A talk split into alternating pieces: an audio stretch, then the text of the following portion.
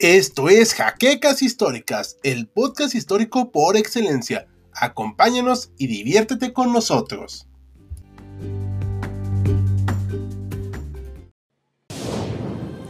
Bienvenidos a HC Historia Contemporánea, la página histórica por excelencia.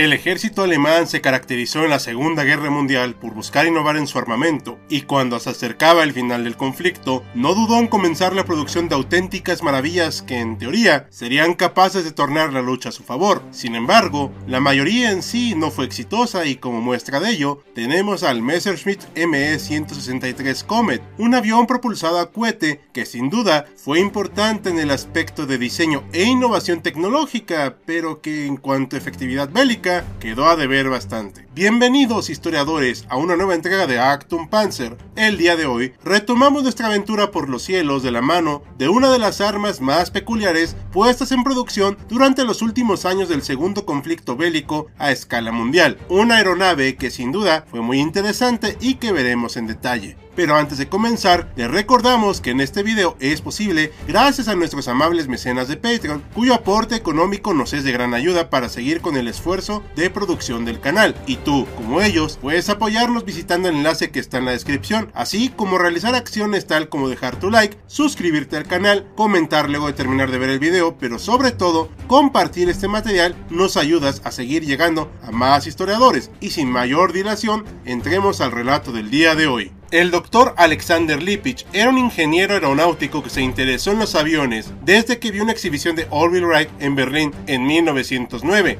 participando en la Primera Guerra Mundial como piloto de reconocimiento aéreo y elaboración de mapas. Él tenía la visión de hacer aviones sin cola y planeadores que revolucionaran la forma de volar. Coincidentemente, el ingeniero Helmut Walter diseñó un motor de cohete llamado Walter HWK 109509 bipropelente que usaba carburante líquido. Se inició un trabajo secreto para desarrollar un avión impulsado con el motor cohete. A este proyecto se le conoció como X y empezó en enero de 1939 en la sección L de la empresa Messerschmitt, bajo la dirección de Lipich y con las alas Delta para darle impulso a esta aeronave. Los primeros experimentos fueron con el avión DFS 39, también conocido como Delta 4C. En junio de ese mismo año, el diseño estaba listo y se preparaba su producción para julio, bajo el nombre de ME 163A pero esto se retrasó debido a la invasión de Polonia y al inicio de la guerra. Sin embargo, esto no detuvo a Lipich y su equipo de trabajo, puesto que instalaron el cohete de propulsión en un avión DFS-194 para el verano de 1940. Se realizaron diversos vuelos de prueba hasta noviembre del mencionado año, siendo los resultados usados para el diseño del ME-163A. El piloto Heini Dittmar alcanzó una velocidad de 550 km por hora en vuelo horizontal sentando un récord en ese momento. El combustible fue el T-Stop, peróxido de hidrógeno concentrado y estabilizadores, y el Z-Stop, solución de penmanganato de calcio en agua. Una combinación muy peligrosa y explosiva que lamentablemente se cobró algunas víctimas, de las cuales hablaremos más adelante. Los experimentos siguieron, pero esta vez se le puso el motor cohete 2-203V1 de 750 kilos, con la intención de ser un avión de un rápido ascenso, pero poca operatividad en el aire. La idea es que sería usado solo para la defensa y destruir los bombarderos aliados. ¿Cómo funcionaría? Usaría la pista de despegue, se elevaría por los aires y se pilotearía el avión hasta que se acabara el combustible, fungiendo el avión como un planeador a partir de ese momento y aterrizar en teoría con facilidad. Se construyeron 13 prototipos, pero que pronto mostraron sus problemas. Dietmar pidió el control de su nave prototipo con nombre clave Anton el 2 de octubre de 1941, pues al llegar a los 3.900 metros, su motor dejó de funcionar y cayó en picada, habiendo alcanzado los 965 km por hora, equivalente a Mach 0.84. El tren de despegue era removible, no fijo, por lo que los aviones eran remolcados a la pista y dejaban tras de sí sus ruedas al momento de despegar. Esto implicaba que al planear los aviones, su aterrizaje dependía de la pericia de los pilotos y de que funcionara bien el patín ventral extensible, y que el viento no provocara que el piloto perdiera el control, porque podría estrellarse e incendiarse. Y hablando de incendiarse, el combustible, como mencionamos, era un problema, pues era extremadamente volátil y de hecho hizo saltar por los aires las instalaciones de manejo tanto del combustible como de los aviones, por lo que se necesitaba un componente más estable, el cual se encontró en el C-Stoff 1 que permitió una mayor maniobrabilidad aunque los accidentes no terminaron. Las medidas del avión eran las siguientes, su tripulación solo consistía en un piloto, en cuanto a su longitud rondaba los 5.84 metros, la envergadura 9.32 metros. Respecto a la altura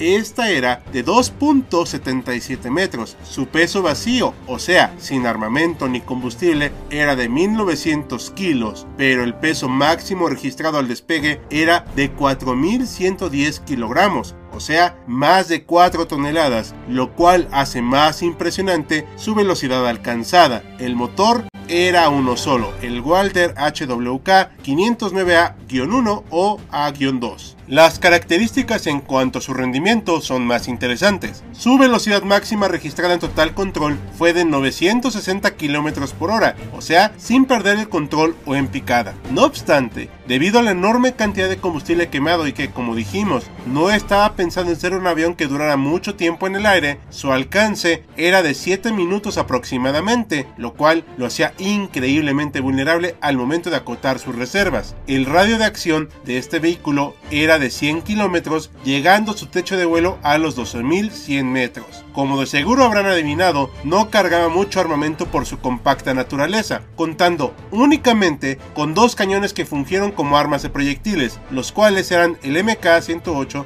de 30 milímetros. Oficialmente, los ME-163B comenzaron a ser aceptados en la Luftwaffe hasta 1944 en un punto muy complicado de la guerra. Antes de esto, hubo diversos pilotos que a lo largo de 1943 experimentaron con el avión con resultados dispares. El piloto Franz Rosle sufrió quemaduras de tercer grado por la fuga del combustible C, pero vivió para contarlo. Caso contrario fue el de Joseph Post, que perdió el control de su nave al aterrizar y sufrió graves lesiones y exposición al combustible Testov, muriendo a consecuencia de esto. Las bases originales del Comet, nombre dado al avión, eran en la parte oriental del imperio, pero el avance soviético hizo retroceder estas posiciones, así que terminaron asentándose temporalmente en Brandis, Leipzig. Aquí, en mayo de 1944, empezaron los combates de este pequeño pero peligroso avión. El Comet despegó de la pista a mediados de 1944 y tomó como objetivo detener a las míticas fortalezas voladoras B-17, las cuales sufrieron la cuantiosa cantidad de ninguna baja. El avión sin duda era veloz, pero dado su poco tiempo de vuelo y su notoria vulnerabilidad, resultaba extremadamente ineficaz en el combate.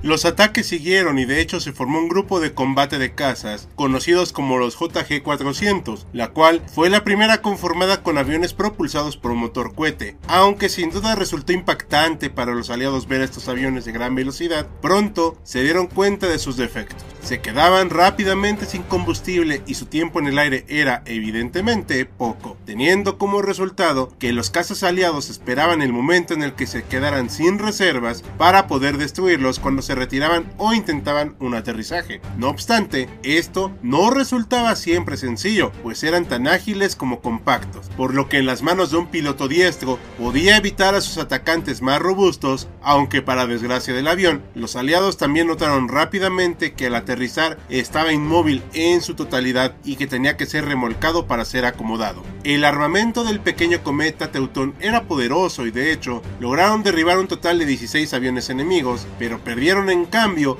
10 de estas unidades. Siegfried Schubert fue el piloto más exitoso del Comet, ya que derribó tres bombarderos en su carrera dentro de uno de estos aparatos y se convirtió en el as de esta nave. Finalmente, en la primavera de 1945, el Comet fue retirado de combate y se prefirió usar el Messerschmitt ME 262, el cual era desde luego más efectivo y confiable. La historia de este avión resulta fascinante por su evidente fracaso operativo. Los recursos gastados en él no se justificaron debido a las pocas acciones de combate realizadas y que tampoco hizo muchos derribos. Además, su combustible era tan peculiar que en cuanto el curso de la guerra cambió definitivamente para Alemania, resultó difícil proveer al avión de los pertrechos necesarios para tan siquiera despegar. Sin duda alguna, su diseño resulta futurista para la época, además de que ciertamente estaba estilizado y lleno de ingenio. Tan fue así que el Dr. Lipich fue llevado a Estados Unidos como parte de la operación Paperclip. Pocas unidades de las cerca de 370 creadas sobrevivieron al conflicto, habiendo sido capturadas más de 20 unidades y varias de ellas están en distintos museos,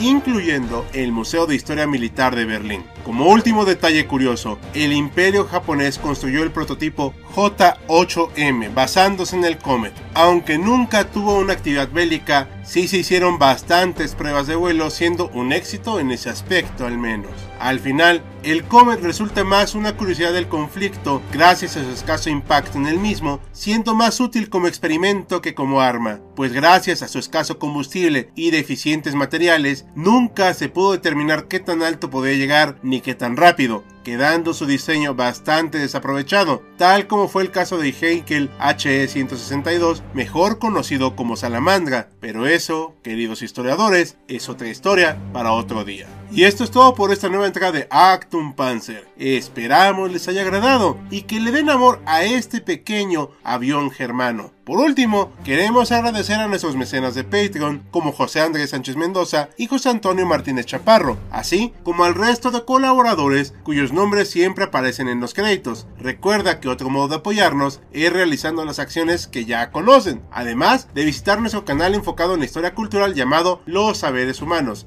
les estaremos muy agradecidos. Sin nada más que añadir, soy Hal despidiéndose, ya nos veremos a bordo del próximo vehículo.